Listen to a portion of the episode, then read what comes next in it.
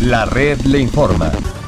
Saludos, buenas tardes Puerto Rico. Hoy es lunes 7 de febrero del año 2022 y damos inicio al resumen de noticias de mayor credibilidad en el país. Es la red de informa, somos el noticiero estelar de la red informativa de Puerto Rico. Soy José Raúl Arriaga. Esta hora de la tarde pasamos revistas sobre lo más importante acontecido y como siempre a través de las emisoras que forman parte de la red que son Cumbre, Éxitos 1530, X61, Radio Grito y Red 93, www.redinformativa.net. Señores, las noticias ahora.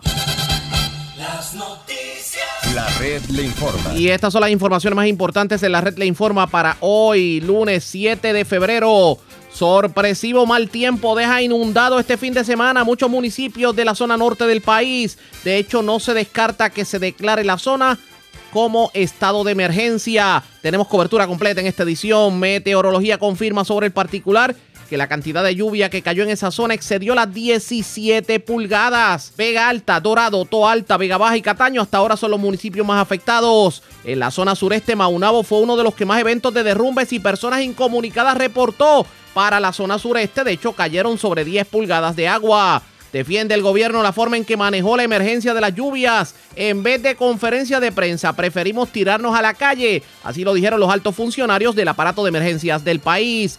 El presidente de la Cámara, Tatito Hernández, defendió querella que radicó en contra de la representante de Proyecto Dignidad Lizy Burgos. De paso, aseguró que las playas de Dorado no están privatizadas a pesar de que se está impidiendo el paso a playas en zonas en donde hay urbanizaciones y complejos hoteleros de alto poder adquisitivo. Ultiman a balazos a hombre esta madrugada en la barriada Capetillo en Río Piedras, mientras que ultimaron también a balazos a otro hombre anoche en la carretera número 2 frente a la Pfizer en Barceloneta.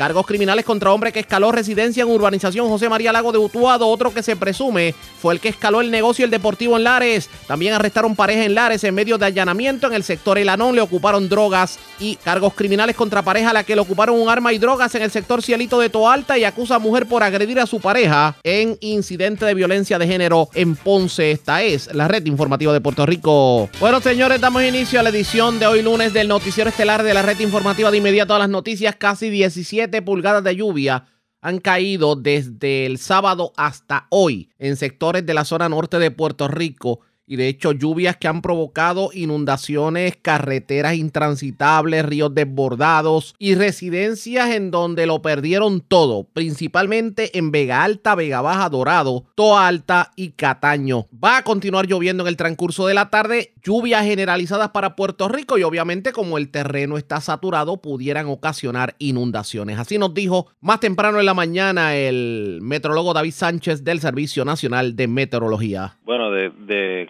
acumulaciones desde el viernes por la mañana hemos visto eh, medidos eh, de estaciones del Servicio Geológico de Estados Unidos eh, hasta 16.27 pulgadas. Esto viene siendo a, lo largo del río de la Plata entre la conectancia de Toa Alta. Y luego de eso hemos observado un poco más de 15 pulgadas sobre Vega Baja y en bastantes áreas de lo que vendría siendo como desde el área de Guaynabo hacia el este, hacia Río Grande, entre 7 a 9 pulgadas de lluvia en general para esa para esos Me dio 16.7 pulgadas en la cuenca del Río La Plata. 16.27. 27. una estación. 27 pulgadas. ¿Esa estación es la de dónde? disculpe que... Eh, este es en, el de, Río de la Plata y es que está entre Dorado y Toalta. Entre Dorado y Toalta. 16 pulgadas de lluvia es algo definitivamente significativo. Correcto, sí, un buen evento de lluvia, eh, bastante extremo eh, para la temporada, obviamente. Eh, y pues eh, sabemos que hay áreas que todavía están se mantienen con agua acumulada en las carreteras. y la mala noticia es que esta tarde esperamos nuevamente el desarrollo de aguaceros y tronadas, no las cantidades que vimos en los pasados días, pero con, con una o dos pulgadas de lluvia pues sería lo suficiente para eh, ocasionan inundaciones nuevamente y pues hacer más difícil los rescates que estarán haciendo o trabajos de limpiar carretera. Una pregunta, eh, eh, Vega Baja me dijo 15 pulgadas, Vega Alta más o menos recibió más eh, cantidad eh, está, está, todo entre ese rango, entre 12 y 16 pulgadas de lluvia, basado en estimados de radar. ¿Y como cuánta lluvia se espera en la tarde o en el transcurso del día para estos sectores? Pues mira, entre basado a lo que con lo que ya ha caído ya desde la madrugada, entre una a tres pulgadas de lluvia no sería nada eh, fuera de lo normal para el día de hoy, que vendría siendo el, el, el, último día como tal, que deberíamos de tener bastante humedad eh, en la atmósfera, eh, pero ya el patrón meteorológico como tal empieza a cambiar, ya que la vaguada se está alejando de la, de la región y pues empieza a entrar una alta presión y aire más seco ya para mañana y gran parte de la semana laboral que debemos de regresar al, al tiempo normal de, de, febrero. En cuanto a las temperaturas se refiere, ¿cómo estuvo la madrugada? Las temperaturas mínimas a lo largo de, de la isla, pues debido a como estuvo bastante nublado, pues no bajaron a esos 50 grados, pero sí se, se mantuvo en los bajados, en los bajos 60 grados eh, mínimas entre 62 y 64 grados han sido eh, reportadas a lo largo de la de las picos más altos de las montañas de Puerto Rico e inclusive en la cerca de las áreas costeras y el área metropolitana eh, temperatura entre 68 y 70 grados. ¿Qué otros sectores también recibieron gran cantidad de lluvia? O sea, porque obviamente llovió para todo Puerto Rico, no se limitó solamente para la zona norte, pero por ejemplo, otros sectores que debemos eh, significar esta hora en cuanto a lluvia se refiere? Pues mira, eh, como, como bien te dije, lo que pasó desde básicamente desde Beca Baja hacia el noreste, hacia Río Grande, eh, lo que vendría siendo el este interior, desde Cagua, San Lorenzo, hacia el sureste de Puerto Rico, entre 4 a 8 pulgadas de lluvia fueron observadas. O sea, que estaríamos hablando que, por ejemplo, Cagua, Gurabo, San Lorenzo, la zona de Patillas, Arroyo, toda esa zona recibió aproximadamente 8 pulgadas de lluvia como máximo. En, entre 4 y 8 pulgadas, correcto, sí y la lluvia que se espera en el transcurso de la tarde se va a concentrar nuevamente en el norte o vamos a ver lluvia generalizada? Eh, va, nuevamente, eh, ya por la mañana tuvimos eh, buena de lluvia en el sureste, que por eso teníamos una advertencia de, de inundaciones urbanas y de riachuelos. Eh, y en, en la tarde, como quiera, eh, todavía tengo, tenemos actividad de tronada eh, en, desarrollándose sobre el Mar Caribe, que hay aguaceros y tronadas los vientos están un poco de dirección del este-sureste, que pues esa actividad se va a mover nuevamente, probablemente antes del mediodía, para la costa sur-sureste de la isla, que pues para algunas áreas allá pues puede ser lluvia beneficial, pero eventualmente eso se va a, tra a, a traducir como la humedad necesaria para el desarrollo de aguaceros y tronadas en la tarde para acá, para la mitad norte de la isla. Expresiones del meteorólogo David Sánchez del Servicio Nacional de Meteorología y de hecho esta hora de la tarde está lloviendo para muchos sectores de Puerto Rico, sobre todo la zona norte del país. Pero hablando precisamente de la zona norte, hoy hubo una conferencia de prensa por parte del director interino de manejo de emergencias, Nino Correa, también estuvo el secretario de, de Seguridad Pública. Hablaron precisamente sobre lo ocurrido en los municipios de la zona norte y no se descarta una declaración de estado de emergencia para esos municipios por parte del gobernador Pedro Pierluisi. Escuchemos parte de la conferencia de prensa. Por allí estaba el personal allí esperando para que entonces fuera removido el árbol y se pudiera abrir la carretera. Eso es la 199 saliendo de Trujillo Alto del expreso, la 181 en dirección hacia Guaynabo.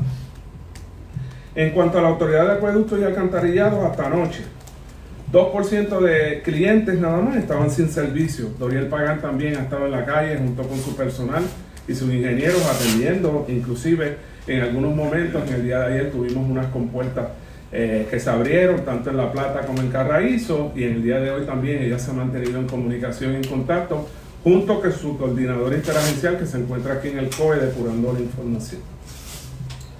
Estos son por problemas de falta de energía eléctrica, otros por represas obstruidas y averías mecánicas en la toma de aguas eh, crudas del río Culebrinas en Aguadilla. Se está trabajando también. Se continúan perdón, realizando descargas eh, preventivas en los embalses de Carraízo y La Plata. Me disculpan el tono de voz y cambio, es que necesito ya como que otro café, ya van como cuatro, pero seguimos. Luma reportó anoche 9.034 clientes sin servicio eléctrico, de los cuales 1.468 eh, clientes. De estos, 3.100 son del área metropolitana. También el personal de Luma junto con Energía Eléctrica han estado trabajando esta situación. El Departamento de Vivienda reportó, como dije eh, anteriormente, 8 refugiados al momento, uno en Toaja y 7 en Cataño. AMSCA fue de los refugios, fueron a, los refugios de Toabaja y de Cataño a ofrecer apoyo eh, emocional nosotros estuvimos hablando con cada uno de estos eh, refugiados que en un momento dado estaban en el día de ayer, tanto en Toa Baja como en el municipio de, Cataño. Eh, inclusive el gobernador estuvo presente allí, nosotros también estuvimos hablando uno por uno de ellos y es increíble lo que la gente te comenta, ¿verdad? De las cosas que pasan lamentablemente con esto. Personal del Departamento de la Familia también llegó eh, hasta los refugios junto con el Departamento de la Vivienda, que estuvimos allí presentes y eso se activó rápidamente. Fuimos a los, eh, eh, la barriada Juana Mato, que fue una de, es una de las barriadas que allí ustedes saben que también lamentablemente es un sector que se afecta rápidamente por lluvia y el nivel de agua que tenían en el día de ayer, estamos hablando de 5 o 6 pulgadas de lluvia, 6 pies de lluvia. Eh, mucha gente que vive en este sector y se está trabajando con esto también.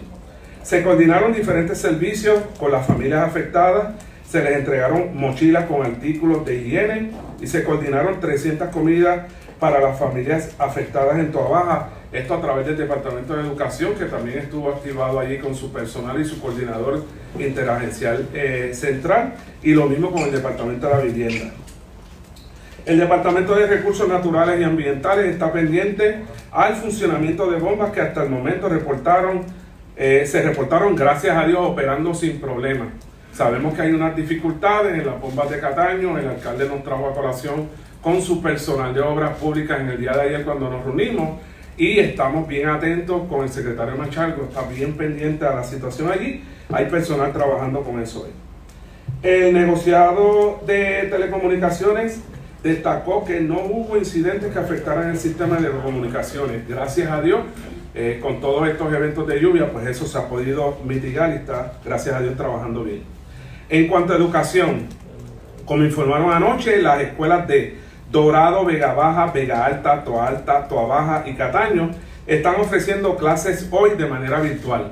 Obviamente se tomó en consideración esto junto con el secretario de Educación, eh, la secretaria de la Gobernación, Noelia García, el secretario de Seguridad Pública, para tomar en consideración esto, obviamente, tratando de dar la oportunidad para que este sistema que todavía el día de hoy, aunque sigue bajando su intensidad, es importante que los estudiantes no se expusieran al peligro que en el día del sábado y el día de ayer y durante la madrugada de hoy todavía se hace presente en muchos de los lugares. Eh, ¿Por dónde voy? También los estudiantes de Maunabo recibirán clases virtuales hoy. Y otras escuelas que estarán en modalidad virtual son la Escuela SU de Bayamoncito en Aguapuena, la Escuela Amalia Marín Castilla y Luz Eneida Colón en San Juan. Rafael Hernández en el embalse San José en San Juan. Escuela Inocencio Cintrón en Barranquita. Escuela Paula Mojica en Caguas y la Escuela Charles eh, en Caguas. La escuela Mercedes García de Colorado en Cataño continúa abierta como refugio y personal de comedores escolares ofrece alimento allí y en el centro Avioli en Baja, las cuales le agradecemos muchísimo esto. Es todo lo que tengo hasta ahora, les paso con el secretario. Eso fue parte de lo que dijo Nino Correa al inicio de la conferencia de prensa. La pregunta es, ¿qué tiene que pasar para que el gobernador declare estado de emergencia en estos municipios? Escuchemos lo que dijo Alexis Torres, el secretario de Seguridad Pública. La meta de nosotros era estar con el pueblo. Realmente esto fue una situación atípica en la que se esperaban dos, pulgadas de lluvia y luego pues eh, encontrarse con el frente frío cambió toda la situación. En la vida nosotros eh, podemos ir a la universidad y podemos criticar que si los estudios y podemos eh, hablar de cualquier situación o la experiencia de las personas. Nosotros reaccionamos, nosotros lo que eh, entendimos en el momento y son decisiones que se tomaron así. El gobernador estuvo presente eh, y estuvo informado desde el comienzo, desde que comenzó todo este tipo de, de actividad, de sistema, y decidimos estar en la calle con los alcaldes. El COE estuvo en la calle, los secretarios de las diferentes agencias, estuvieron visitando los alcaldes, las situaciones, las avenidas que estaban siendo afectadas y esa es la manera que lo tomamos. De surgir algo de que tengan que declarar estado de emergencia a nivel ¿verdad? general, ¿eso impacta en algo, como están diciendo, los fondos o algo así? No, eso es, todo está en evaluación. Tenemos que esperar que cada uno de los alcaldes y alcaldesas eh, reporte para atrás y entonces el gobernador estará evaluando toda esa, toda esa información para él proceder a, a, a una determinación. mira, eh, como bien comenta el secretario, eh, aquí... Ahora bien, ¿por qué en esta ocasión, contrario a otros eventos meteorológicos, no vimos más activo el gobierno dando información, digamos, conferencias de prensa, eh, información, orientación a la ciudadanía? Esta fue la explicación que dio Nino Correa, el jefe de manejo de emergencia sobre particular. Manejo de emergencia sobre particular. Que hacer. Aquí no estamos violentando ningún tipo de procedimiento federal por eso la importancia de mantener la comunicación con FEMA, que fue desde el día 1. Y otro sinnúmero de cosas que hacemos sin tener que eh, abundar en tanto asunto. Aquí la importancia de que el alcalde, de que su grupo de trabajo, de que la comunidad sepa que estamos para ellos. Eso es lo que vamos a fomentar porque esto cambió hace cuatro años para acá. No no le demos para atrás el tiempo porque realmente en, el tiempo vivimos unas experiencias que ese papá Dios nos las da. Y basado en eso es que reaccionamos y nosotros no nos vamos a salir de lo que es el aspecto de que en una balanza el trabajo que hacemos vaya dirigido a atender al prójimo. Y nos vamos a mantener ahí porque no estamos eh, fuera de ningún proceso. La integración de la agencia federal con la integración de las agencias que para llegar precisamente a esa declaración de emergencia, es importante llevarla, pero también es importante depurarla. Eso aquí no falló.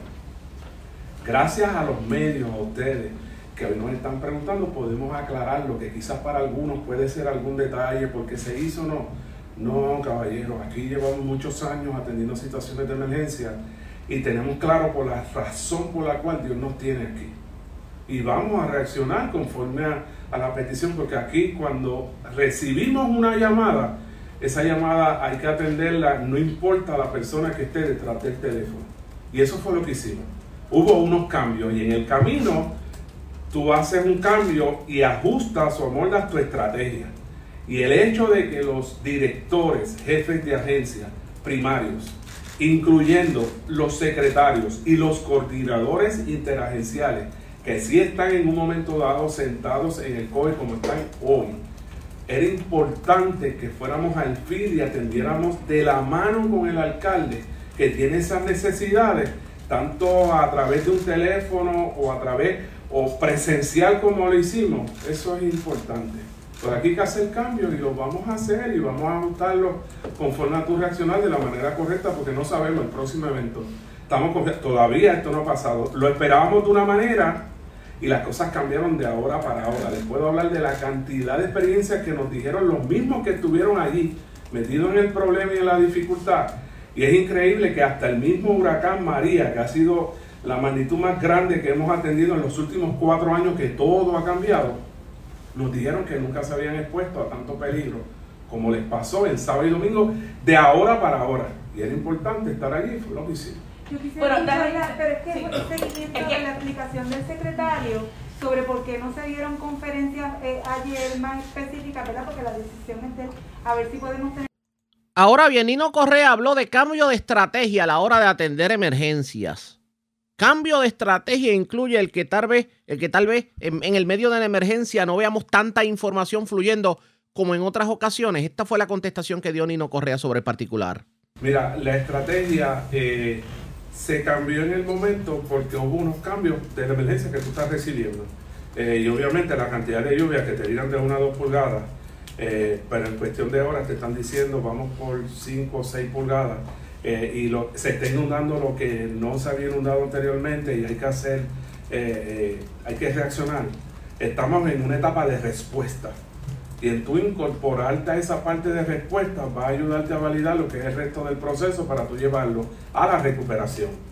Y en ese sentido, cuando hablo de estrategia, es lo que yo he podido observar en el camino, que basado en las guías no estamos en un incumplimiento, por eso es, que hay que incorporar la parte federal y obviamente aquí lo más importante que tenemos que empujar es la data que necesitamos para poder eh, atemperar lo que eventualmente va a ser una declaración y el tú este, poner en el juego, en la parte de respuesta, el negociado de manejo de emergencia tiene la responsabilidad de cuatro situaciones, cuatro funciones específicas, porque es el amarre con la parte federal.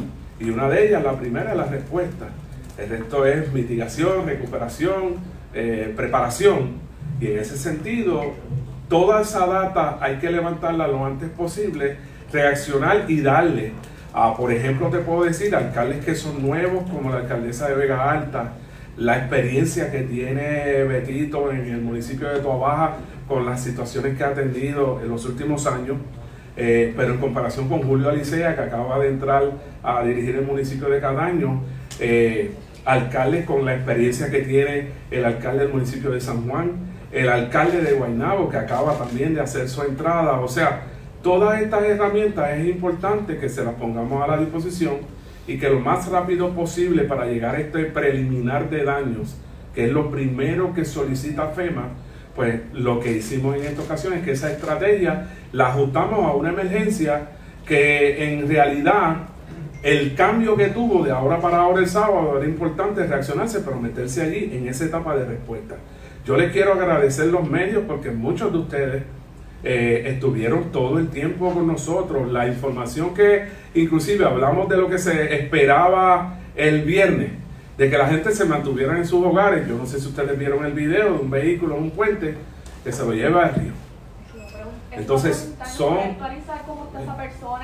No, ella está bien, gracias a Dios, es material, volvemos a lo mismo. O sea, aquí hay gente que te puedo dar el ejemplo de, de lo que visitamos en Tobaja, ver una residencia eh, que la, la, dama cuando la atendimos nos dice, yo puse todas mis pertenencias encima de la cama como en María, pero entonces el golpe de agua que recibió el sábado, todas las pertenencias que había puesto encima de la cama, la casita cogió siete pies de agua. Entonces siete pies de agua es por una persona que cuando ella me dijo, se, se me metieron siete pies de agua aquí, y la señora mide como cinco pies, diez pulgadas quizás, no sé digo, Dios mío, tú te tienes que poner en la posición de una persona para ver qué fue lo que hizo dentro de la casa y que la persona te diga, no, yo me quedé aguantar aquí esperando que el nivel del agua pasara. O sea, por Dios, eso hay que atenderlo y hay que ir allí, hay que estar allí. Nosotros la visitamos, la visitamos con el gobernador, la visitamos los jefes de agencia que habían allí, el secretario.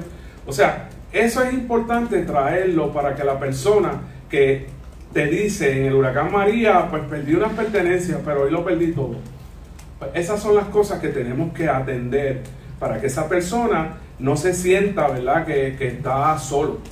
Eh, y el hecho de tú llevar el coordinador interagencial que apoye ese grupo de trabajo al municipio, que podamos hablar y empujar el que vamos a levantar los documentos necesarios para entonces trabajarlos al día de hoy.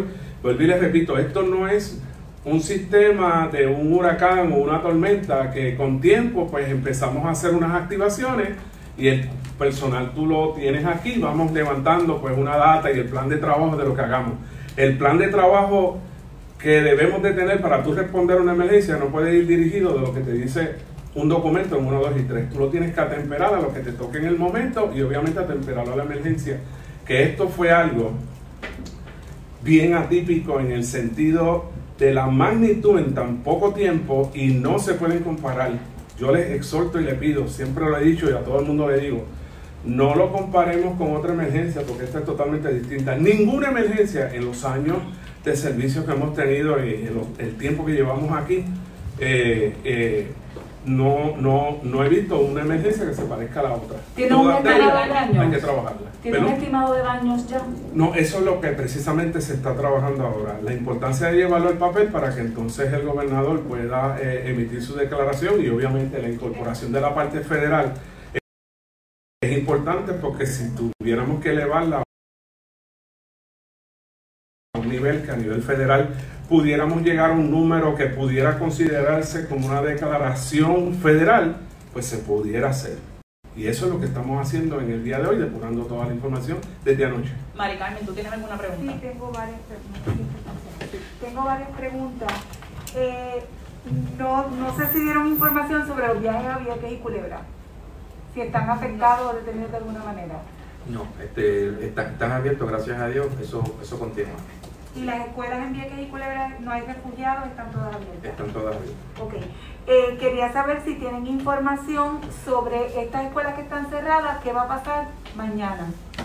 Con la información que tienen sobre el clima, etcétera. Sí, lo que vamos, obviamente vamos a ir eh, a través del día mirando cómo va surgiendo las situaciones. Eh, preliminarmente hoy sí se, seis municipios, pues y pienso que se añadió otro municipio más adelante, pero era virtual, de manera virtual para no afectar los cursos de los, de los niños. Ya, ya al finalizar el día de hoy, eh, mientras hagamos la evaluación, pues se tomará la decisión para el día de mañana. Eso último que escucharon es relativo a las clases presenciales en los municipios que se vieron afectados, porque tal y como escucharon al inicio del noticiero, llovió mucho en la zona norte, pero no solamente en la zona norte, la zona centro, centro oriental y la zona sureste de Puerto Rico también recibió casi 8 pulgadas de lluvia. Por eso es que las clases en todas las escuelas de Patillas hoy no se dieron. También hay escuelas en la zona de Aguas Buenas y Caguas en donde las clases fueron virtuales. Y no solamente se, limitó esta estrategia de emergencia a lo que pueden ser los municipios de la zona norte como Toa Alta, Toa Baja, Dorado, eh, Cataño, Vega Alta y Vega Baja, que definitivamente fueron bastante afectados. Vamos a darle seguimiento a lo ocurrido con las lluvias, pero antes hacemos lo siguiente. La red le informa. Hacemos una pausa y cuando regresemos vamos a hablar con varios de los alcaldes para que nos resuman cómo quedaron sus municipios después de las lluvias. En lo próximo, la pausa. Regresamos en breve con más. La red le informa. Señores, regresamos a la red le informa, el noticiero estelar de la red informativa edición de hoy lunes. Gracias por compartir con nosotros uno de los pueblos más afectados con las lluvias que se han reportado todo este fin de semana y las que continúan cayendo en el día de hoy, lo es el municipio de Vega Alta. Y a esta hora de la tarde dialogo con la alcaldesa María Vega. Alcaldesa, buenas tardes, bienvenida a la red informativa. Saludos a ti, saludos a todos los amigos que siempre les sintonizan. Gracias por compartir con nosotros. ¿Cómo está Vega Alta? Cuéntenos. Pues hemos pasado definitivamente dos días bien difíciles porque eh, recibimos el impacto de la lluvia, al igual que otros pueblos cercanos.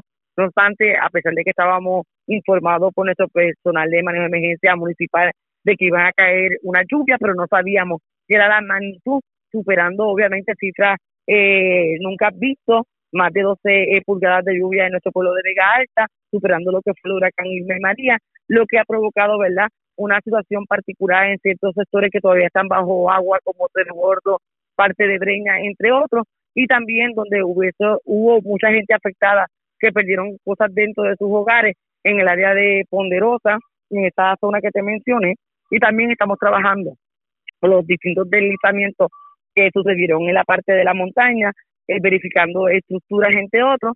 Ahora mismo tenemos nuestro personal de cada uno de los departamentos con un barrio asignado para levantar data específica de cuáles fueron los daños eh, causados a raíz de esta lluvia, ya sea para por personas, individuos o también en las vías públicas, entre otras eh, situaciones que pudieran encontrar en el camino. Según lo que ustedes han podido verificar entre sábado, domingo y hoy lunes, ¿cuál fue el sector más afectado en Vega Alta con la lluvia? Pues el sector más afectado es el área de Cerro Gordo debido a que todavía está bajo agua. Estas lluvias no se veían desde hace décadas, ¿cierto? No, no se veía. Aquí en Vega Alta específicamente sufrieron unas eh, situaciones en mayo del 2010. Recuerdo que yo era representante en aquel momento y pasó un impacto, pero como las que cayeron este fin de semana, jamás vista obviamente porque ha traído otras consecuencias en otros lugares eh, particulares, como le mencioné en la montaña. Muchas carreteras municipales y estatales están eh, totalmente, eh, se desintegró, por decirlo así, la brea debido al alto impacto de la corriente, de que tiene una particular, particularidad y es que tenemos este además de río, la playa, todo el tiempo discurre canales quebradas en distintos sectores, lo que agrava también que recibimos todo el agua del pueblo de Corozal, impactando el río Cibuco, lo que nos provoca que no tengamos, ¿verdad? Este, eh, donde vaya a secarse, eh, porque el nivel freático, ¿verdad? Y los, los terrenos están demasiado desaturados. A mí personalmente me preocupó lo siguiente, y es que contrario a otros municipios en donde sí se reportaron eventos similares, como decir Dorado, como decir Toalta. Vega Alta fue el único municipio que se quedó literalmente incomunicado, que en medio de una emergencia grande no tienen al menos una ruta por la cual pueda llegar la ayuda. Eh, qué bueno, qué bueno que nos menciona esa situación, es que las lluvias nunca jamás pista provocaron que nosotros, inclusive yo me quedé incomunicada para poder llegar al cuerpo, que estábamos en el área de la playa este, donde eh, no había paso ni siquiera eh, por la autopista, porque cuando bajábamos a la carretera 694, a raíz de esta quebrada onda, provocó que no pudiéramos pasar ni por Monterrey ni por la carretera número 2. En el área de Cibuco, el río también se había salido por la número 2 y quedamos totalmente incomunicados. no solamente las servidoras, sino el personal de manejo de emergencia, muchos de ellos quedaron en la número dos que no teníamos dónde pasar, lo que agrava la situación porque eso jamás se había visto en nuestro pueblo y entonces el único eh, centro de salud que nosotros tenemos 24 horas queda precisamente en una zona que es inundable y que en caso de una emergencia teníamos que entonces recurrir a otros métodos para poder salvar la situación. Me imagino que entonces se estará evaluando eh, como parte de las medidas de emergencia el que se pueda buscar la forma que al menos una de esas rutas sea habilitada para evitar inundaciones, ¿cierto? Este, sí, vamos a tener que verificar conjuntamente con el Departamento de Obras Públicas Estatales este, cuáles serían entonces las áreas que nosotros pudiéramos eh, facilitarle el paso eh, de alguna forma u otra a nuestra gente y a todos los que visitaron, porque cabe señalar que no solamente fueron los vegalteños que se quedaron varados en ciertos lugares, sino que personas que iban para Vega Baja tuvieron que estacionarse en el mall que queda aquí en la ciudad para esperar que pasara el evento y que bajaran eh, los niveles de agua. Alcaldesa, eh, ¿tiene refugiados en estos momentos? Agraciadamente no, este, todos ellos decidieron irse con sus familiares. Alcaldesa, precisamente sobre esta situación, ¿qué fue lo más que perdieron las familias? Eh, bueno, las personas que sufrieron impacto perdieron camas, neveras, estufas, este, juegos de muebles, entre otros. O sea que básicamente eh, los que sufrieron daño en el área terrera, pues lamentablemente lo perdieron todos más daños que inclusive María?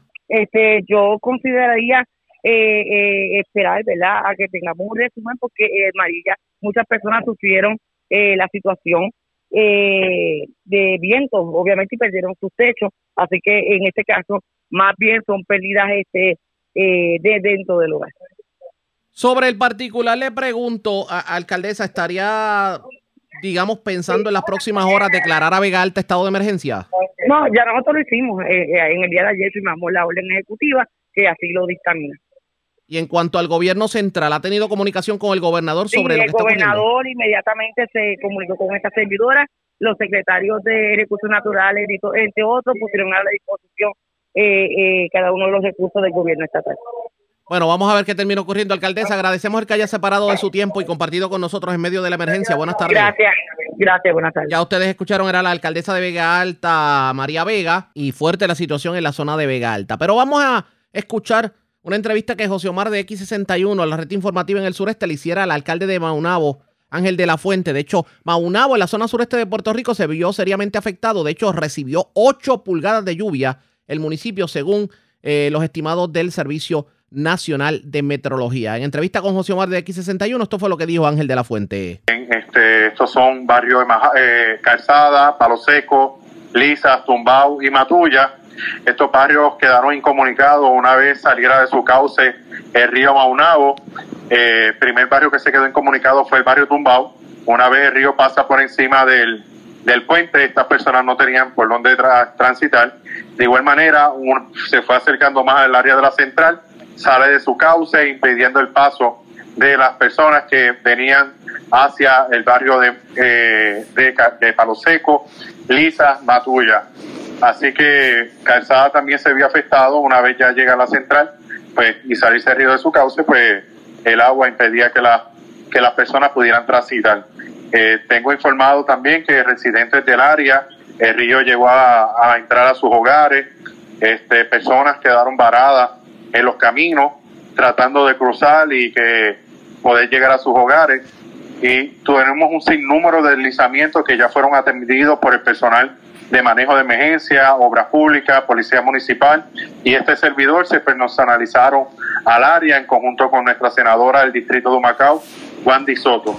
Tuve eh, también la llamada del señor gobernador, el honorable Pedro Pierluisi, el cual se comunicó conmigo para estar al tanto de las condiciones en que se encuentra el municipio de Maunabo. Alcalde, a esta hora, eh, aparte de los deslizamientos, las personas que se sabe que ya pues, tuvieron inundaciones, tienen refugiados, estas personas eh, han tenido que llevar eh, pues, auxilio, darle auxilio médico a alguna de estas personas que estuvieron afectadas durante la tarde de hoy. Hasta el momento no hemos tenido que activar los refugios, este, sí hemos llegado a varias personas que entró el, río a sus hogares. Hasta el momento este, no nos han pedido que sean, sean movidas, sino que ya una vez ya bajado el, el río, este, todo va volviendo a la normalidad.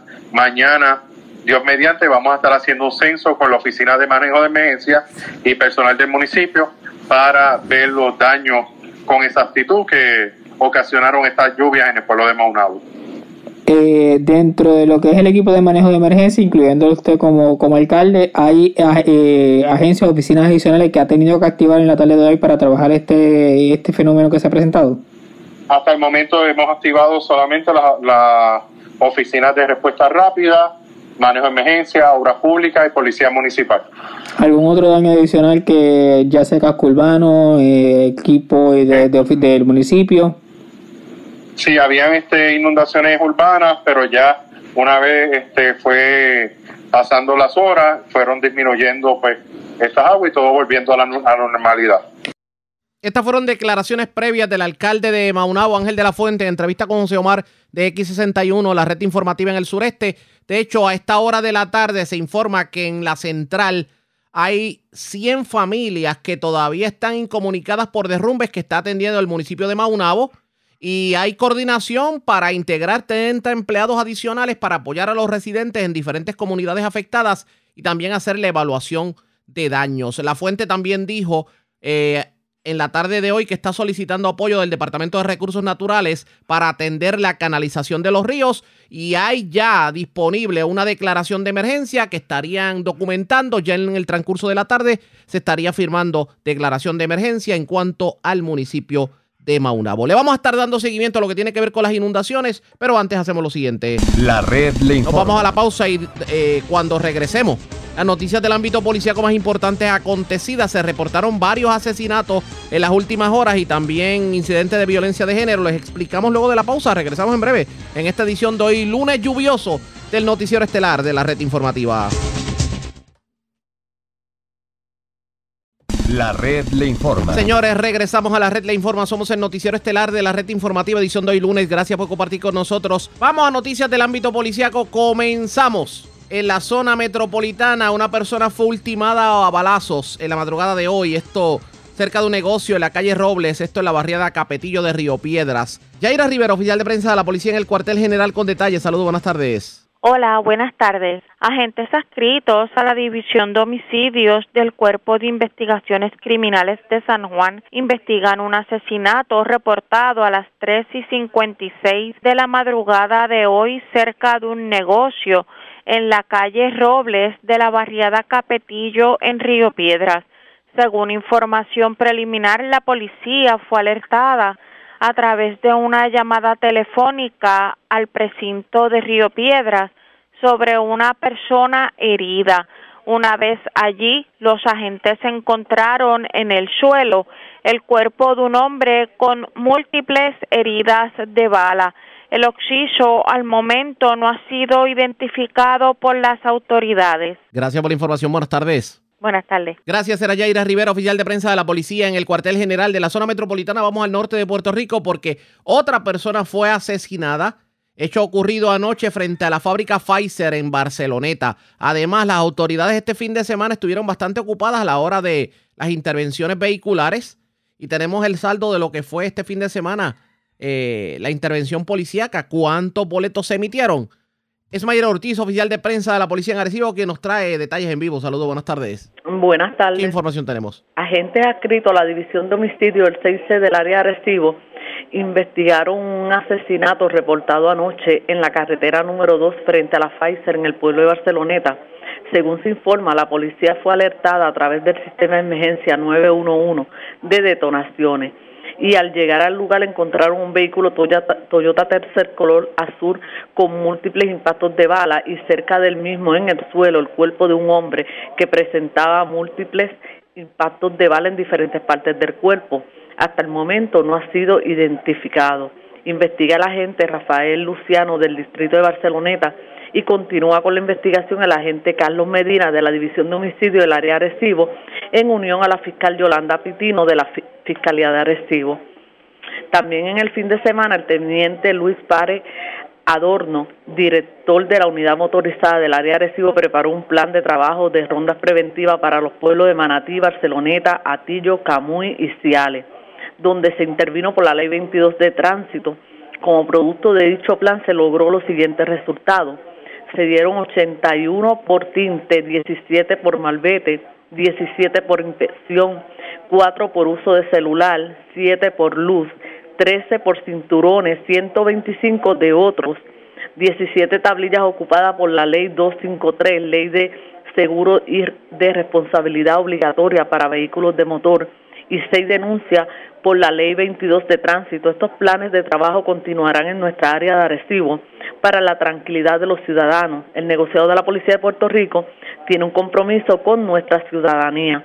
Hasta el momento, esas son las novedades que tengo en el área de Arecibo. Que pasen buenas tardes. Y buenas tardes para usted también. Gracias, Ana Mayra Ortiz, oficial de prensa de la Policía en Arecibo.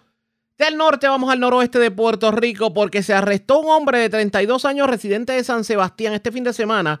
Aparentemente maltrató y empujó a su padre. Luego incendió aparentemente el cuarto de la residencia en donde vivían en la calle Gaviota en San Sebastián. La información la tiene Yaritza Montalvo, oficial de prensa de la Policía en Aguadilla. Saludos, buenas tardes. Rosario, escuchas así es. El sábado en la noche, personal del Distrito Policíaco de San Sebastián arrestó a Jonathan Guzmán Valentín, de 32 años, residente de ese pueblo. Incurre por agredir verbal y físicamente a su progenitor de 64 años, además de incendiar un cuarto aledaño a la residencia de este, ubicado en la calle Gaviota de las parcelas a arriba de San Sebastián. La gente de Alpitre, supervisado por el teniente Juan González, consultó los hechos con el fiscal José Acevedo para la posible erradicación de los cargos criminales contra el detenido durante el día de hoy. Esas son todas las novedades más sobresalientes que tenemos en nuestra área policía de Aguadilla. Esto es oficial de prensa, la gente de Yaritza Montalvo. Buenas tardes. Y buenas tardes para usted también. Gracias, era Yaritza Montalvo, oficial de prensa de la policía en Aguadilla, de la zona noroeste. Vamos a la zona metropolitana porque una pareja fue arrestada a esta se le ocupó una pistola, municiones y también eh, marihuana y varias bolsitas con sustancias controladas y también parafernalia. Esto ocurrió en el sector Cielito, en Toalta. La información la tiene Wanda Santana, oficial de prensa de la policía en Bayamón. Saludos, buenas tardes. Buenas tardes para usted y para todos. ¿Qué información tenemos? agente adscrito a la preventiva de zona de Toalta, bajo la supervisión del teniente Elvin Feliciano, llevaron a cabo el arresto de un hombre de 30 años y una mujer de 33 por alegadamente realizar disparos al aire y posesión de sustancias controladas. Estos hechos ocurrieron en horas de la noche del sábado en el sector Cielito en Toalta. De acuerdo a la información, una llamada al distrito alertó a la policía sobre el conductor de un vehículo realizando varios disparos al aire, el cual era seguido por un segundo vehículo.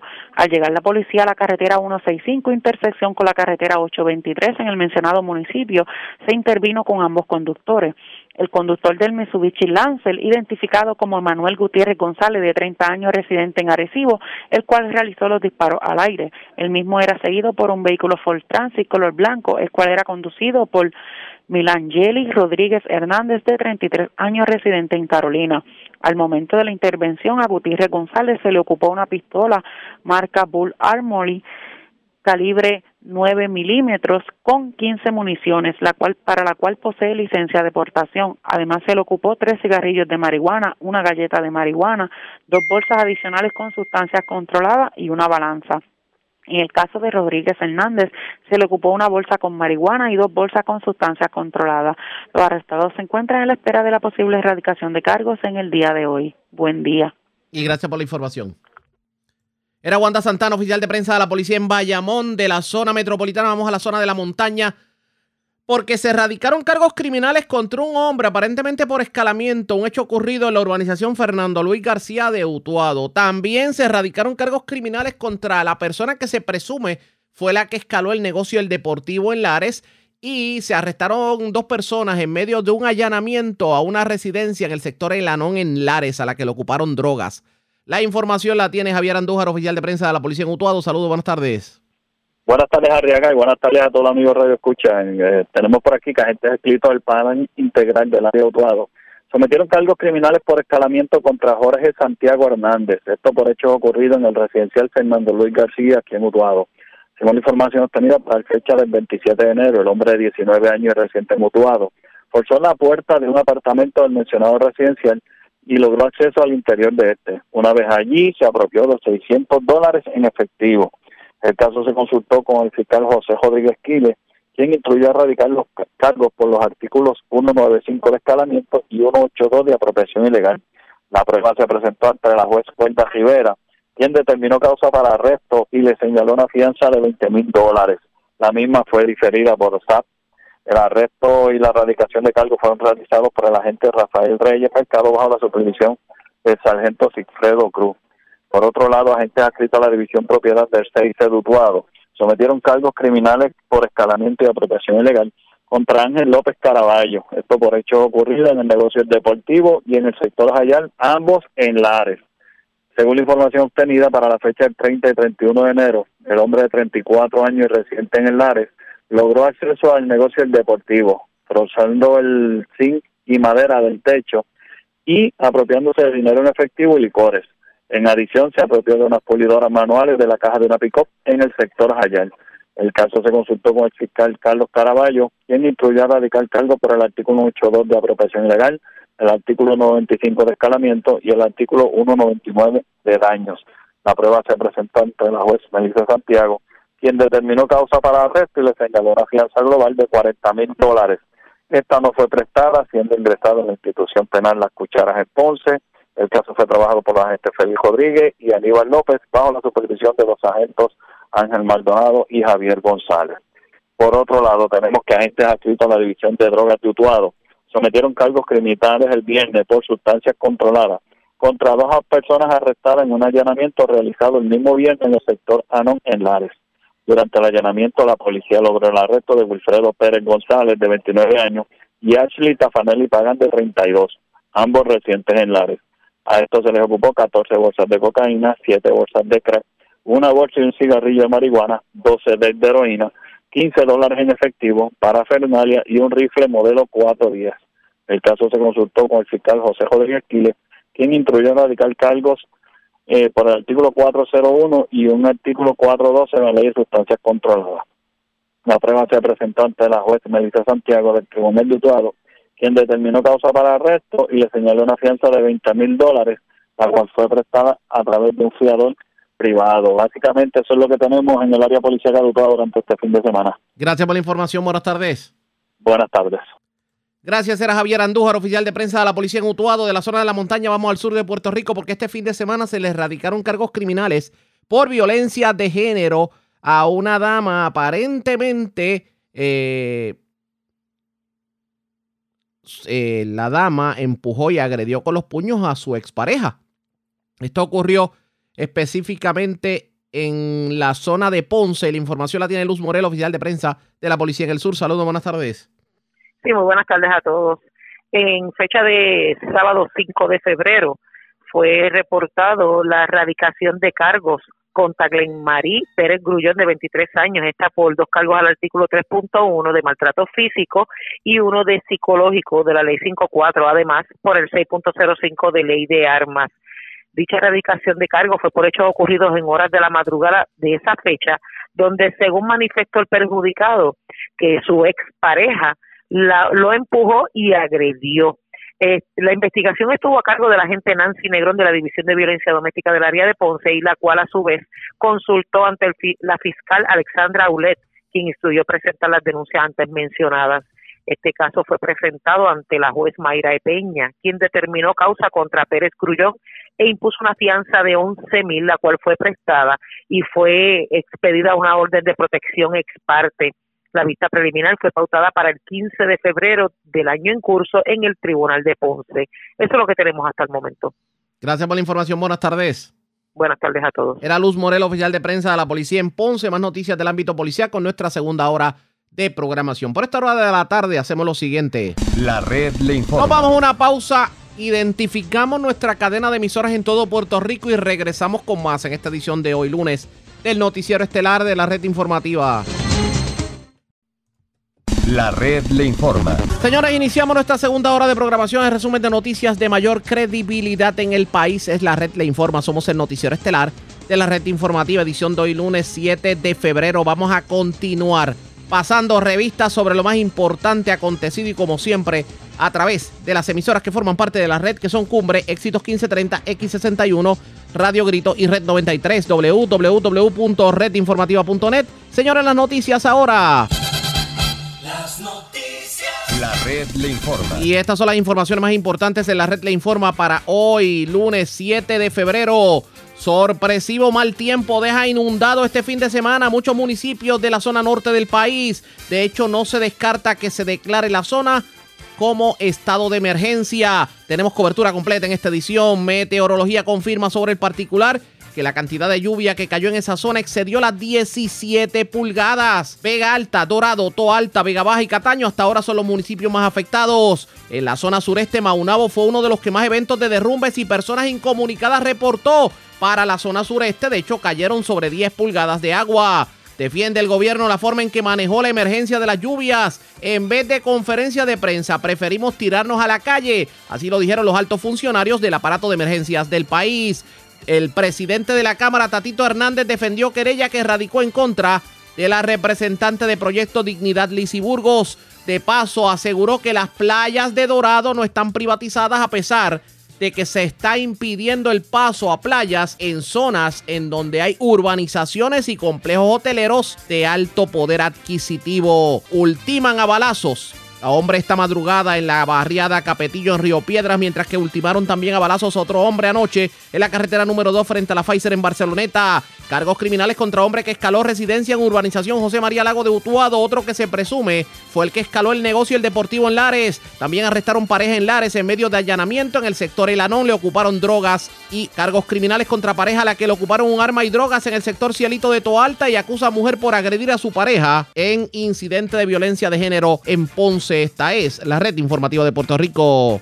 Bueno, señores, iniciamos nuestra segunda hora de programación en Noticiero Estelar de la red informativa de inmediato a las noticias. Indujeron error al gobernador en medio de la emergencia de las lluvias. Ese fue el análisis que hizo el otrora jefe de manejo de emergencia Ángel Crespo al cuestionar el que no se activara el centro de operaciones de emergencia desde el pasado sábado cuando inició la emergencia de las lluvias y esperaran a hoy lunes luego de toda la emergencia y de todo lo que ocurrió para entonces activarlo ya para mitigar lo ocurrido.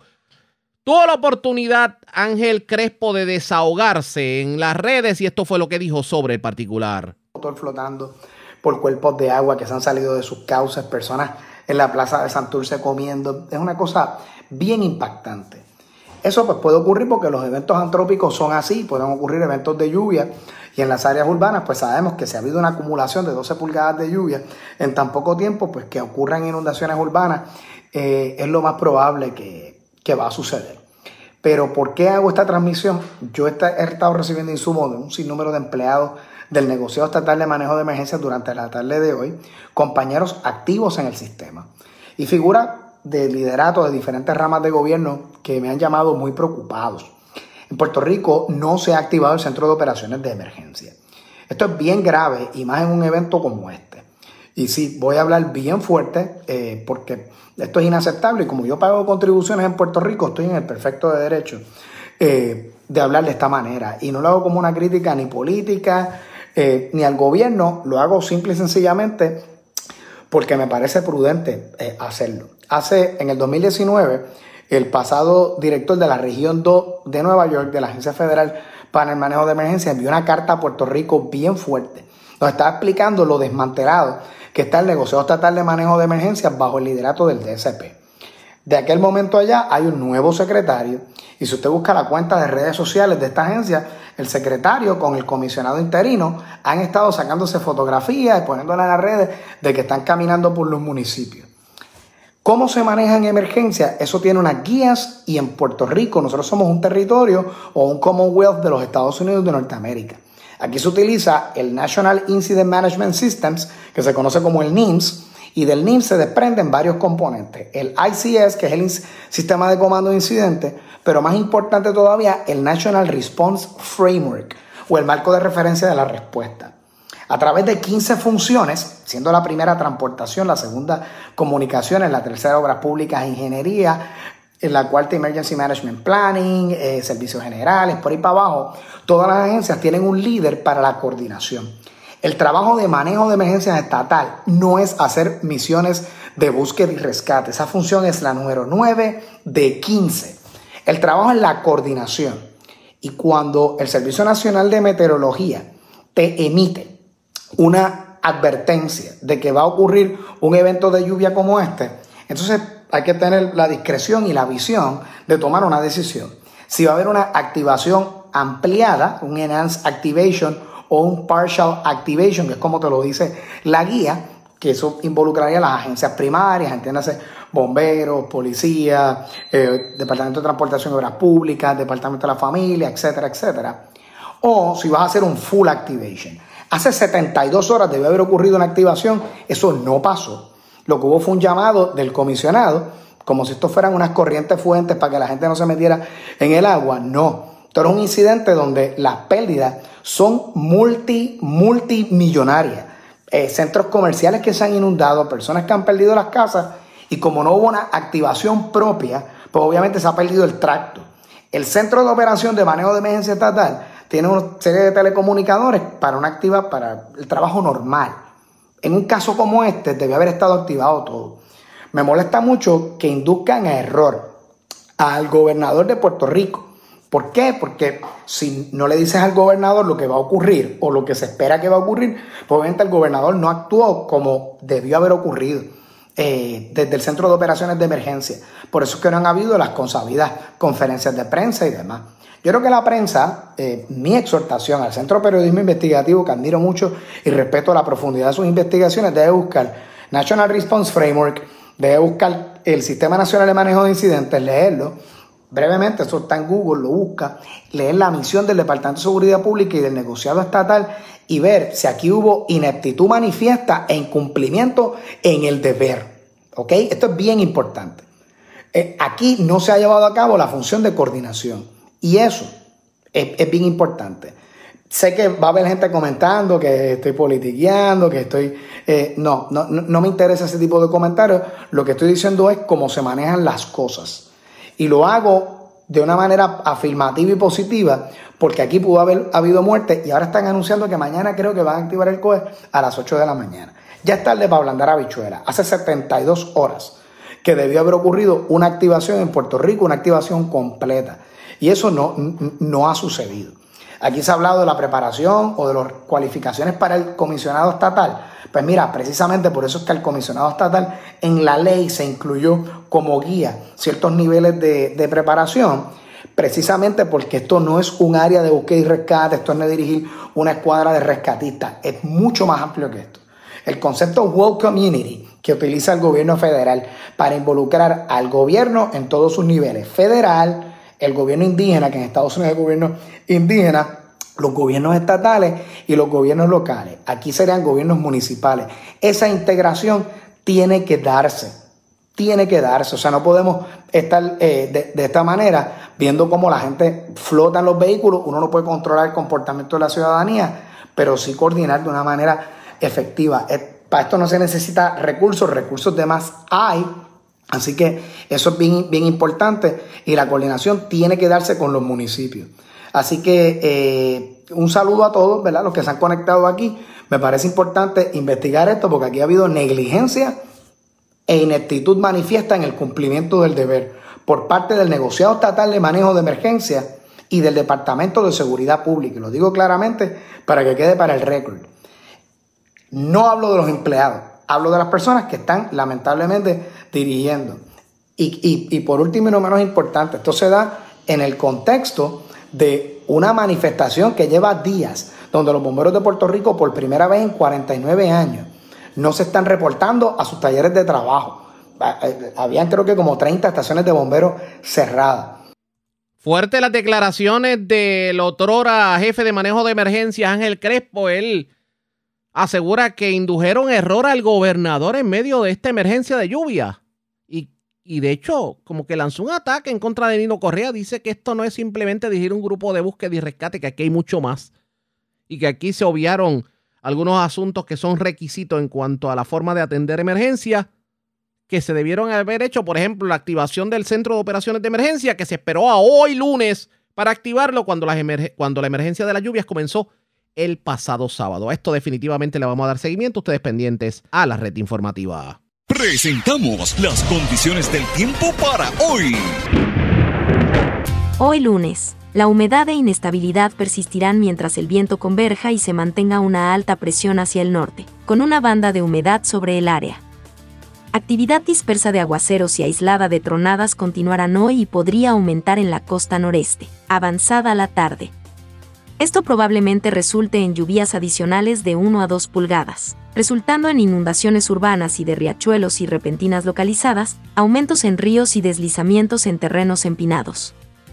Alguna mejoría es anticipada para esta noche y el martes. Oleaje por viento y una marejada que se disipa mantendrá oleaje de hasta 7 pies hasta esta tarde, con advertencias para operadores de embarcaciones pequeñas. Debido a olas. Rompientes grandes de hasta 13 pies y el potencial de condiciones peligrosas para los nadadores y en las costas, una advertencia de resacas fuertes fue emitida para el norte de Puerto Rico y Culebra existe riesgo alto de corrientes marinas para las playas.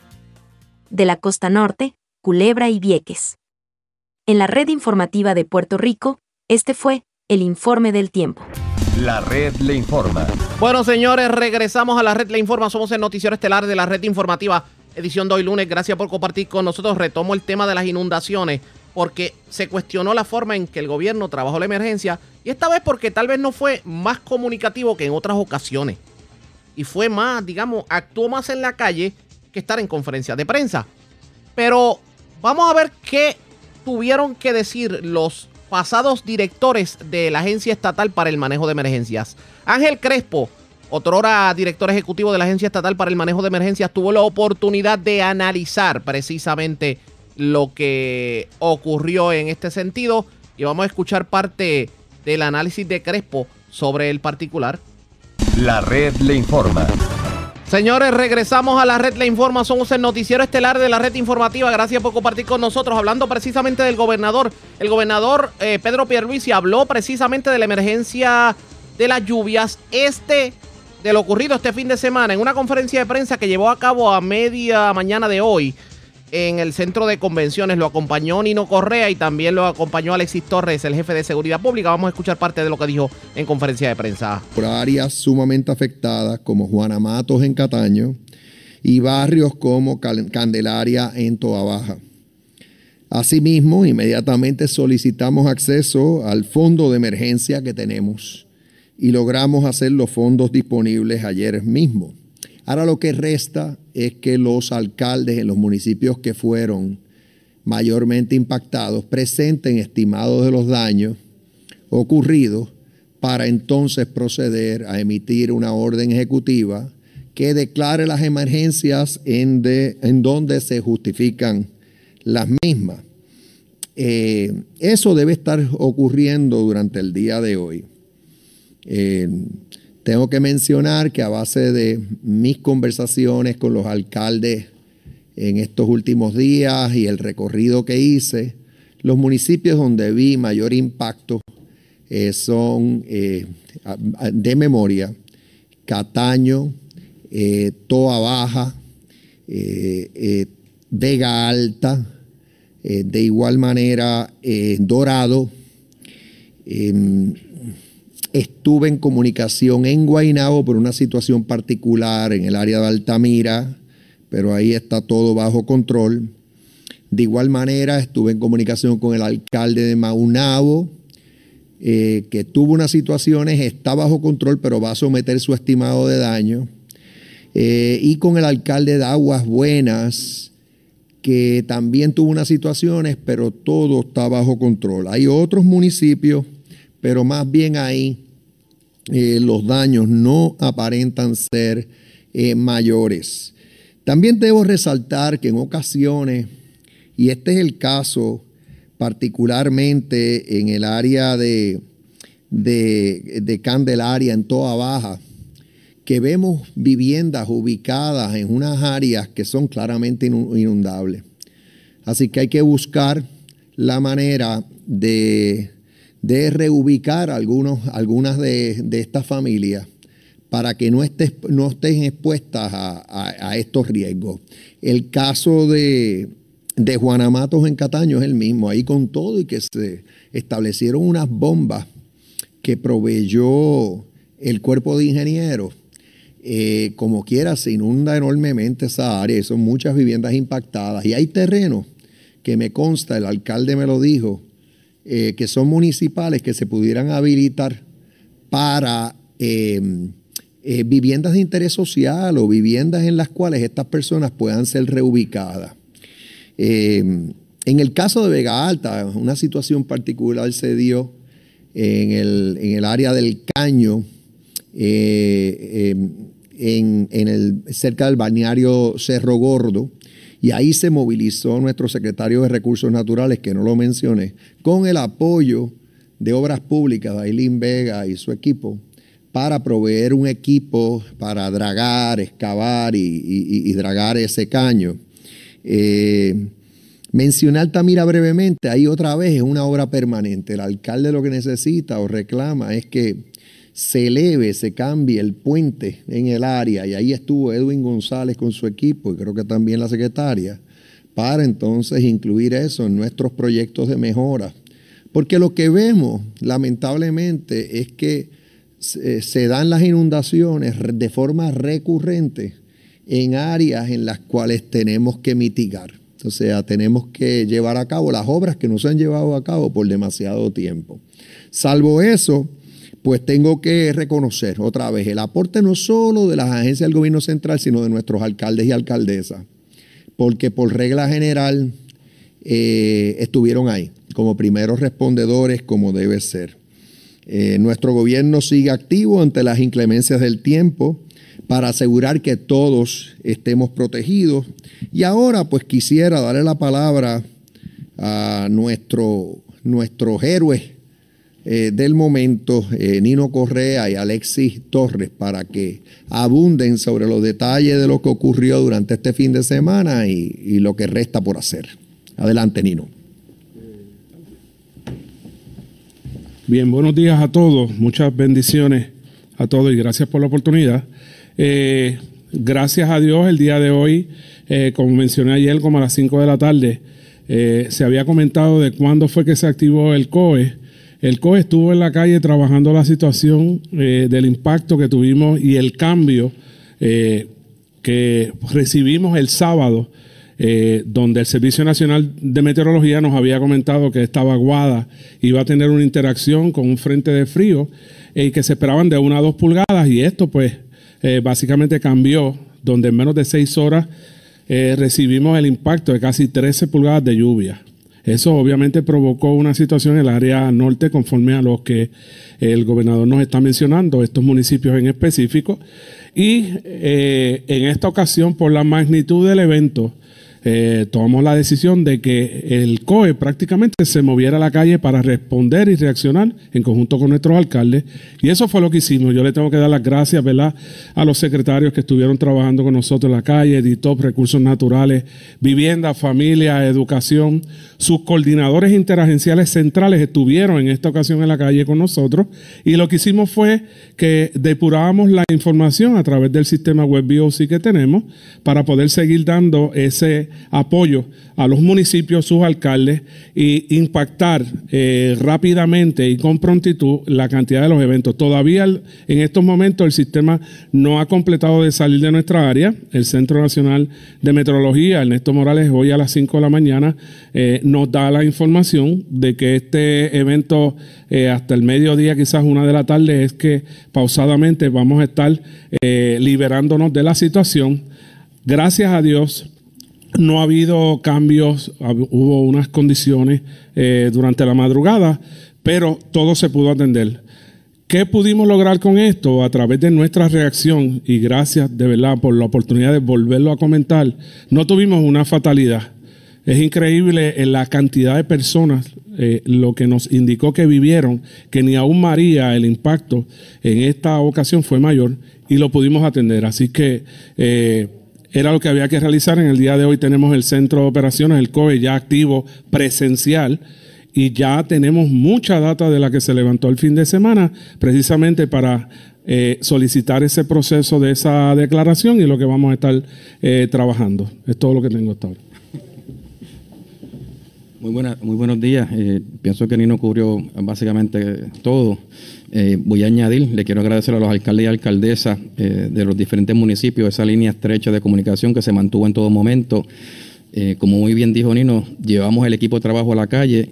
se esperaban dos pulgadas de lluvia, aumentaron y operacionalmente nos atemperamos a la situación y eso fue lo que ejecutamos, salir a la calle para estar con los municipios y que los, los ciudadanos nos vean momentos difíciles que se vivieron en el barrio Candelaria, mucha pérdida de, no estructural de la residencia, pero más bien de su equipo, de los matres, las neveras. Estuvimos con el alcalde ahí y, nada, eh, a las órdenes y continuamos con los planes de trabajo, esperando que los alcaldes nos devuelvan eh, esa evaluación que están haciendo para nosotros proceder y reportar sobre el gobierno de Puerto Rico. Muchas gracias. Preguntas atender ahora las preguntas sobre el tema. Hay secretarios disponibles también si tuvieran algo específico con su agencia. Sí, buenos días, eh, gobernador. Usted mencionó, ¿verdad?, sobre la existencia de residencias en áreas inundables, pero estudios indican que esa es prácticamente la realidad del 47% de, de Puerto Rico. Y basada en la experiencia del huracán María, sabemos que hay que hacer un trabajo. ¿Cuál es el trabajo que queda para lo cual hay fondos quizás o hay algún plan? Para mitigar eso y quizás relocalizar comunidades que desde el huracán María debieron haber sido relocalizadas? Es una pregunta amplia y le pido al secretario que se acerque, el secretario de la vivienda. Yo comienzo y el secretario de la vivienda puede ampliar. Eh, en el caso de tanto Juana Mato como eh, Candelaria, Ahí lo que vemos, y yo lo vi en particular, por ejemplo, en Candelaria, tú tienes un sumidero que por alguna razón está comprometido. Y entonces ahí recursos naturales va a tener que ir al área a ver si puede drenarlo, limpiarlo, porque las aguas están proveniendo de un sumidero. El alcalde me indica que un desarrollo que data de tiempo atrás, que se hizo allí, pudo haber impactado ese sumidero. Entonces lo que está pasando es que aunque se, hicieron unas obras para tratar de evitar la escorrentía o aguantar la fuerza de la escorrentía, la escorrentía es, bien fuerte. Y de hecho, esto de las comunidades que se encuentran en zonas inundables y las construcciones que han afectado definitivamente eh, lugares como estos, es el cuento de nunca acabar en muchos sectores. Eso fue parte de lo que se dijo en la conferencia de prensa del gobernador, pero ya previamente en la mañana habían hablado tanto Nino Correa como Alexis Torres. Claro, ellos se reiteran en que no es tardío el que hoy, luego de la emergencia, es que se esté hablando precisamente de la emergencia y el hecho de que no se haya activado el COE. A esto le vamos a dar seguimiento pendientes a la red informativa. La red le informa. Cuando regresemos cambiando el tema, Tatito Hernández, presidente de la Cámara, llevó como una conferencia de prensa este fin de semana en donde dice que llegó el momento en que se le dé la oportunidad a los trabajadores de negociar sus cláusulas económicas en los convenios colectivos con el gobierno, porque ya la Junta va a desaparecer. Eso se podrá, es lo próximo, regresamos en breve. La red le informa. Señores, regresamos a la red le informa. Somos el noticiero estelar de la red informativa de Puerto Rico. Gracias por compartir con nosotros. El presidente de la Cámara, Tatito Hernández, anunció ayer domingo que radicará una medida para enmendar la ley para garantizar las negociaciones colectivas, esto para restituirle a los trabajadores el derecho de negociar aumentos de salario. La ley 9, de hecho, que es la que tiene que ver con, con la negociación colectiva, reconoce que por décadas las empleadas y empleados públicos han visto mermar sus beneficios marginales y reconoce también que los trabajadores y trabajadoras de Puerto Rico se les ha requerido que carguen con el mayor peso y que llegó el momento en que los empleados sean los que negocien de tú a tú con las agencias de gobierno lo que deben ser sus ajustes salariales. Escuchemos lo que dijo el presidente de la Cámara, Tatito Hernández, en conferencia de prensa. Lo primero, hay que establecer que ya ha culminado el proceso de aprobación del plan de ajuste de la deuda. El gobierno no tiene excusas para comenzar a evaluar la disponibilidad de fondos y recursos para mejorar los sueldos de empleados públicos. Por esta razón, estamos realizando dos pasos importantes para dar justicia salarial a nuestra gente. El primero, estamos ordenando a la Oficina de Administración y Transformación de los recursos humanos del gobierno de Puerto Rico que publique inmediatamente el plan de retribución y reclasificación uniforme para empleados públicos de la rama ejecutiva. Segundo, presentamos un proyecto para ampliar aún más los beneficios que provee la Ley 9 del 2021, conocida como la Ley para garantizar la negociación colectiva, no una legislación de la autoría de la Cámara de Representantes, gestionada con el diálogo con los sectores sindicales, a los fines de poder permitir que los convenios colectivos puedan negociar las cláusulas económicas con sus respectivos autoridades nominadoras del Estado Libre Asociado. La pregunta es, ¿verdaderamente ya se puede negociar los sueldos de los empleados tomando en consideración que no sé si a ustedes les ha parecido lo mismo, pero tenemos todos el leve presentimiento de que todavía la Junta de Control Fiscal sigue tomando decisiones. Vamos a escuchar lo que dijo Tatito Hernández sobre el particular. Está bien, pero, pero esa es la realidad, pero eso es por, por, por, por el país, país a quiebra. Que la deuda no se podía pagar y que no se debería haber aprobado esta, esta transacción, ¿verdad que sí? En todos lados. Pero ahora menos de un mes ahora, ahora no solamente se puede pagar, ahora se puede pagar y se le puede aumentar el salario a ellos. Y entonces, ¿quién es el contradictorio? Los mismos los mismos abogados, los mismos que hacían los planteamientos que no se podía pagar, ahora no solamente dice que se puede pagar, se puede pagar y me puedes aumentar el salario. Yo estoy diciendo, sí, lo queremos hacer, vamos a hacerlo bien.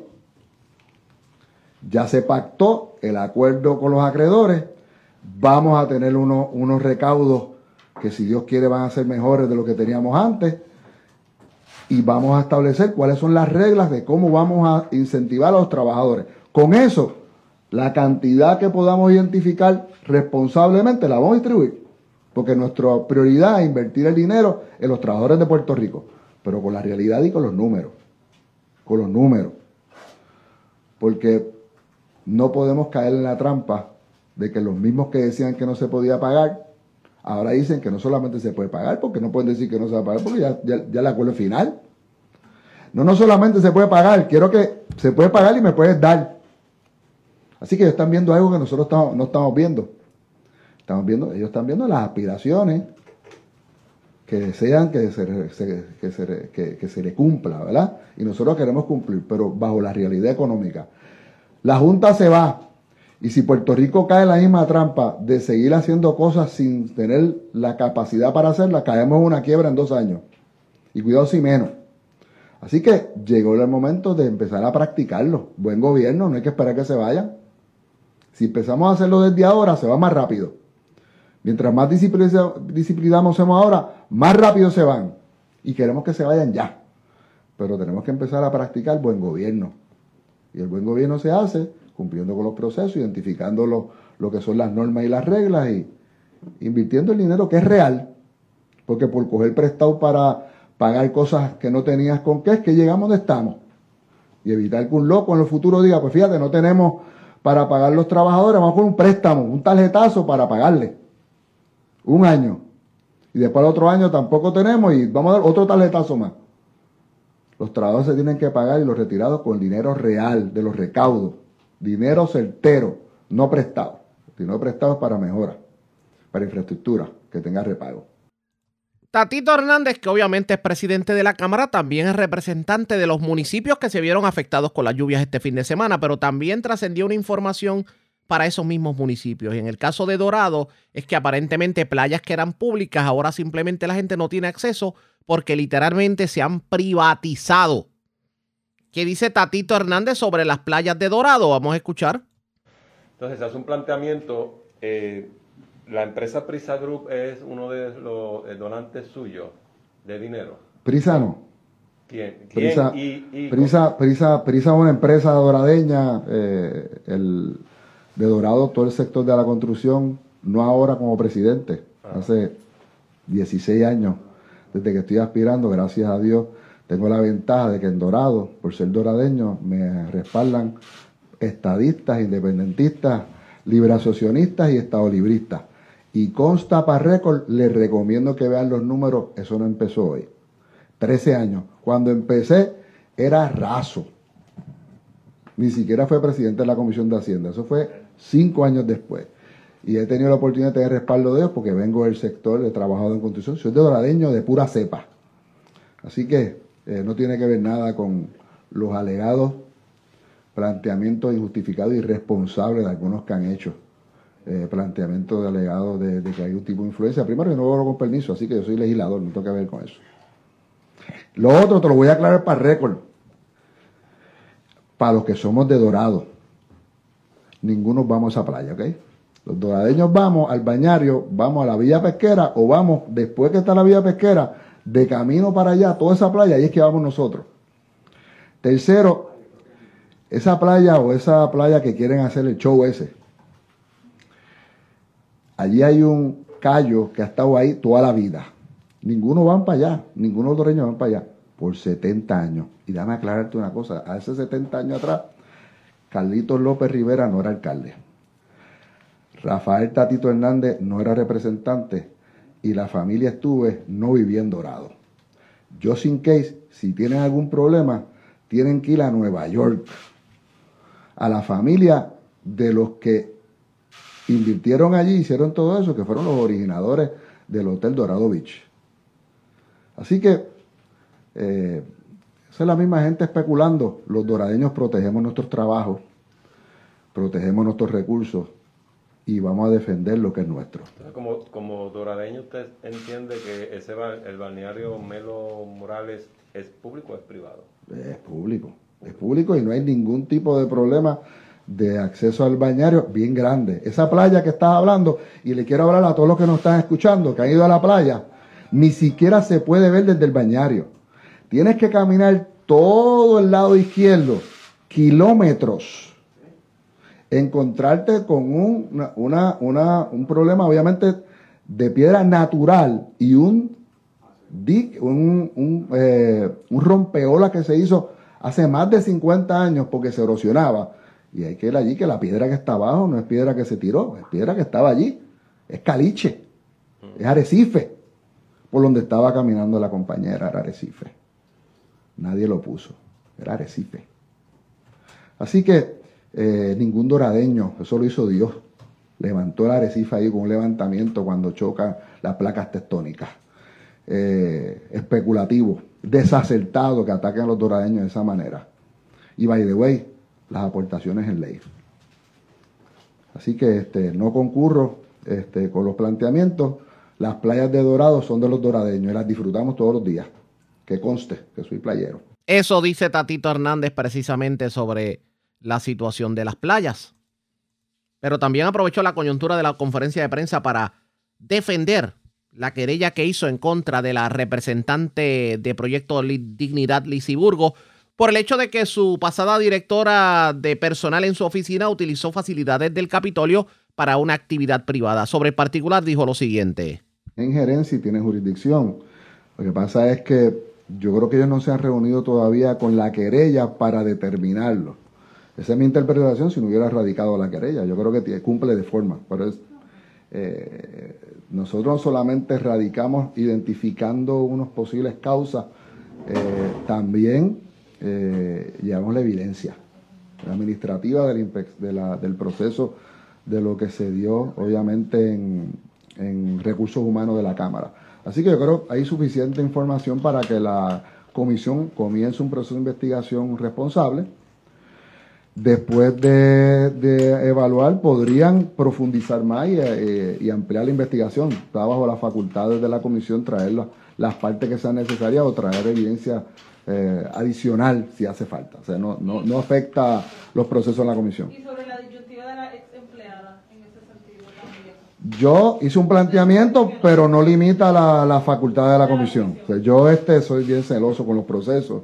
Este, hice un planteamiento de mi análisis y lo que obviamente se desprende del trabajo de la comisión, eh, del trabajo de recursos humanos y desde el punto de vista que la persona ya no es una empleada. Bajo reglamento sí está eh, que todo eh, director está bajo jurisdicción de la comisión. Si hay alguna falta, si hay alguna... primero, aunque no sea que una investigación en su contra, pueda ser traída a comparecer. Si se amplía y se incluye, eso puede ocurrir en cualquier momento. Eso, eso, eso es algo estrictamente... No, sí, sí, yo... Claro, claro. Y voy a respetar la posición de la comisión. Expresiones de Tatito Hernández. Vamos a ver qué termina ocurriendo con esta querella que radicó en contra de la representante de Proyecto Dignidad, Lizy Burgos.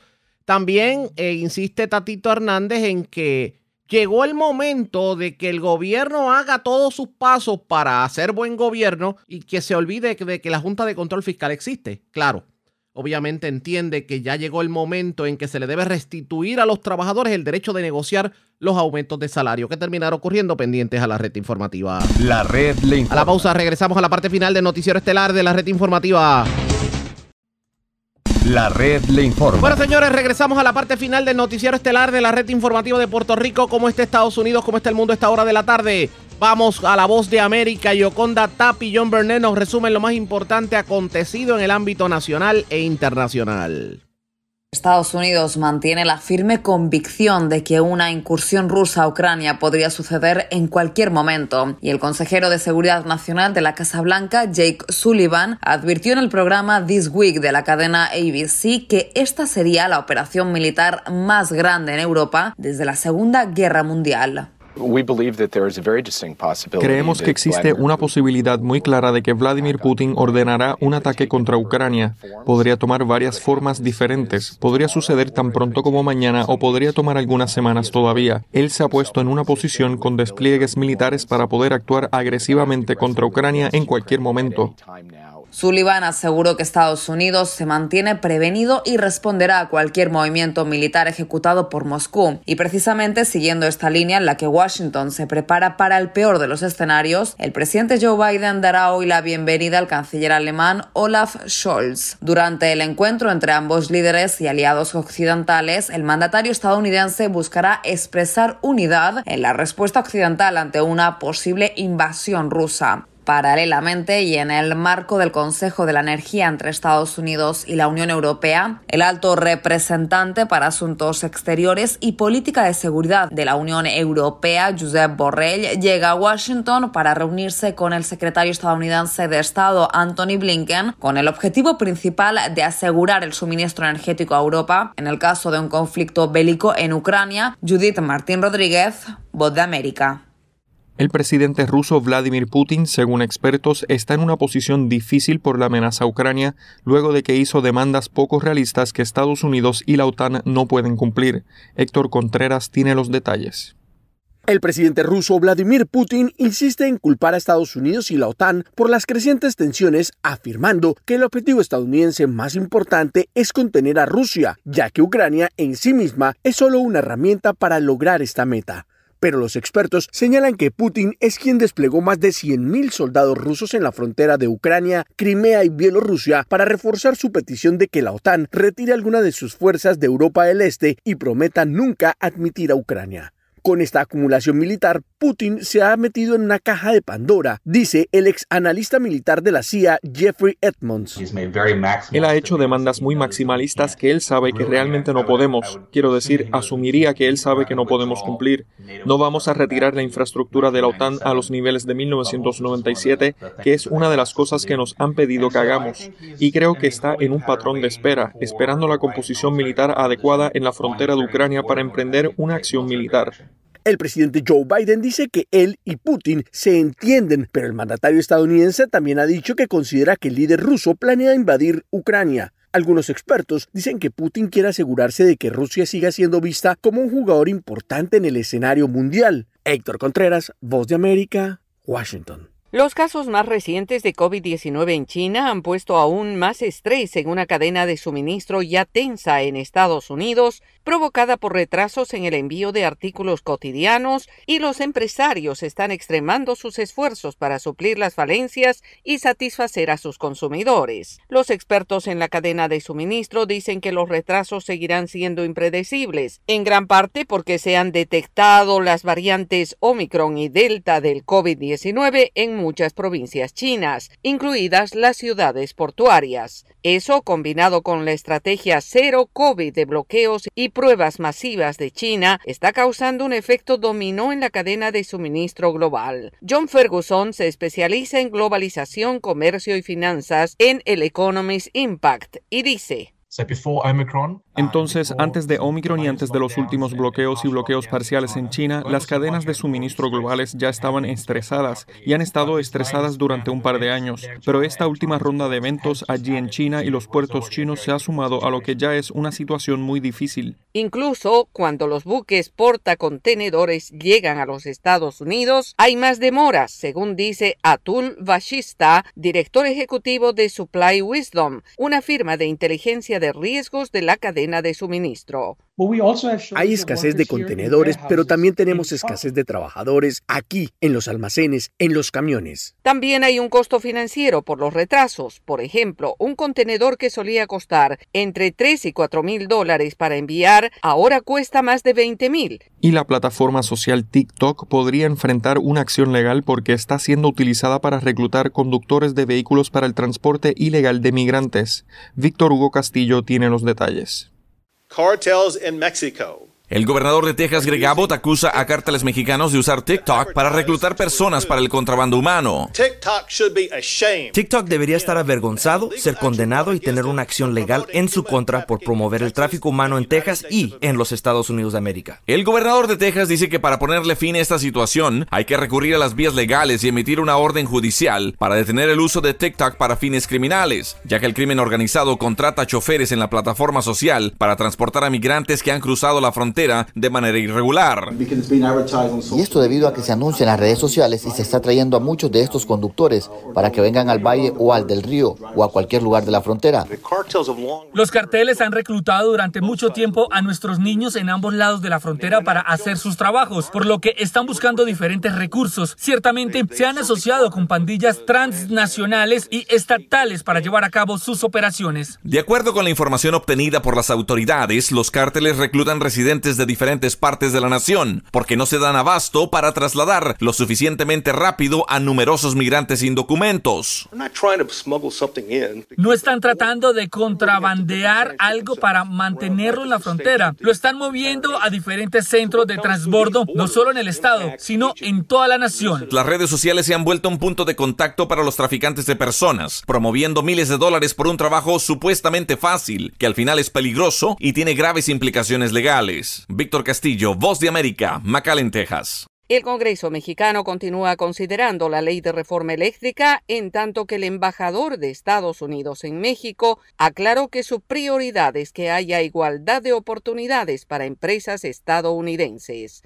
Sara Pablo informa. A propósito de la iniciativa de reforma eléctrica mediante la cual el Ejecutivo pretende fortalecer a la Comisión Federal de Electricidad por encima de particulares, el embajador de Estados Unidos en México, Ken Salazar, aclaró que una de sus prioridades es ver por inversionistas y empresas estadounidenses para buscar que haya un piso justo y parejo. Horas antes el embajador se había reunido con diputados, con quienes dijo compartió la gran diversidad de oportunidades en la relación bilateral y expresó su visión de una América del Norte como potencia de energía limpia y también dio la razón al presidente Andrés Manuel López Obrador en su decisión de modificar la reforma energética del 2013, pues las leyes siempre necesitan cambiarse. México ya lleva desde el 2013 con este, esta ley que tiene. El presidente tiene razón. El presidente López Obrador tiene razón de decir, vamos a hacer cambios para lo mejor del pueblo, ¿no? Entonces este proceso que existe ahora, el presidente ha planteado, se tiene que entender las razones de él. Cuestionado sobre estas declaraciones, el presidente López Obrador agradeció sus palabras y recordó que el hoy embajador fue senador y sabe que es necesario revisar el marco legal constantemente porque vivimos en un mundo cambiante y se presentan nuevas realidades. Sara Pablo, Voz de América, Ciudad de México. En Venezuela, el Parlamento de mayoría chavista aprobó una ley que, según expertos, golpeará aún más el bolsillo de los venezolanos. Carolina Alcalde tiene los detalles. La ley de impuesto a las grandes transacciones financieras que contempla la implementación de un impuesto de hasta 20% a las operaciones comerciales o financieras que se lleven a cabo en dólares o criptomonedas no es una buena noticia para los ciudadanos y llega para complicar aún más la distorsionada economía venezolana, coinciden las opiniones de los especialistas. Como consecuencia de la crisis económica, Venezuela ha vivido una dolarización transaccional de facto, al punto de que más del 60% de las operaciones se llevan a cabo en moneda extranjera y no con el bolívar, la moneda oficial. En conversación con La Voz de América, el economista y miembro del Observatorio Venezolano de Finanzas, José Guerra, explica que una vez entre en vigencia, todos aquellos que realicen una compra y venta de cualquier bien o servicio deberá pagar el impuesto. No hay excepciones allí. La tasa del impuesto eh, varía entre 2 y 20%, una tasa muy alta, prácticamente que va a ser prohibitivo la compra de cualquier bien y obviamente mientras mayor sea la tasa a la cual se cobre el impuesto, mayor es el estímulo a la actividad ilegal. Consultado respecto a los motivos por los cuales el gobierno impulsa la ley en un momento en el que se registraba una leve recuperación de la economía, el economista Luis Oliveros explica que en parte el propósito es buscar recursos. Para nadie es un secreto que el gobierno está teniendo problemas en su flujo de caja. El gobierno está tratando de ver cómo hace para, para aumentar sus ingresos fiscales. Y lamentablemente lo está haciendo vía impuestos. El presidente del Parlamento, Jorge Rodríguez, defendió la aprobación de la ley asegurando que los grandes comerciantes se embolsillan los dólares y no entregan ni un centavo al Estado. Carolina Alcalde, Voz de América, Caracas. La red le informa. Señores, enganchamos los guantes. Regresamos mañana martes a la hora acostumbrada cuando nuevamente a través de Cumbre de Éxitos 1530 de X61 de Radio Grito y de Red 93, que son las emisoras que forman parte de la red informativa, le vamos a llevar a ustedes resumen de noticias de mayor credibilidad en el país. Hasta entonces, que la pasen bien.